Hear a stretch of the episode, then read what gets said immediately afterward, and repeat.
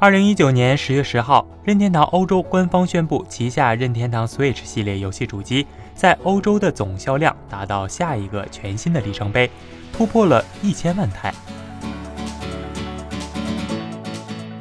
其实，自二零一七年上市以来，任天堂 Switch 的表现就一直很抢眼。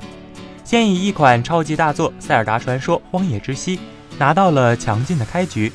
紧接着各种任天堂自家独占游戏接踵而至。除此之外，还有一些来自第三方的优秀游戏登陆该平台，使得任天堂 Switch 能够继续保持强劲的势头，并且 Switch 能够切换掌机模式和主机模式的特性，使其受众范围进一步增加。不过，值得一提的是，本次公开的一千万销量的里程碑，不仅包含了原版任天堂 Switch 主机，还包含了刚刚推出不久的 Switch Lite 轻量版主机。虽然 Switch Lite 删减了一些原版任天堂 Switch 的功能，但是其轻便性也进一步得到了提升，再次吸引了一批休闲玩家购买力。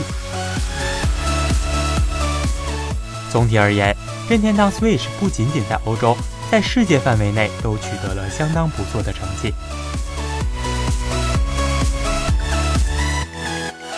并且未来不久。《路易吉鬼屋三》和《宝可梦剑盾》这两款游戏的发售，很可能进一步促进 Switch 主机的销量。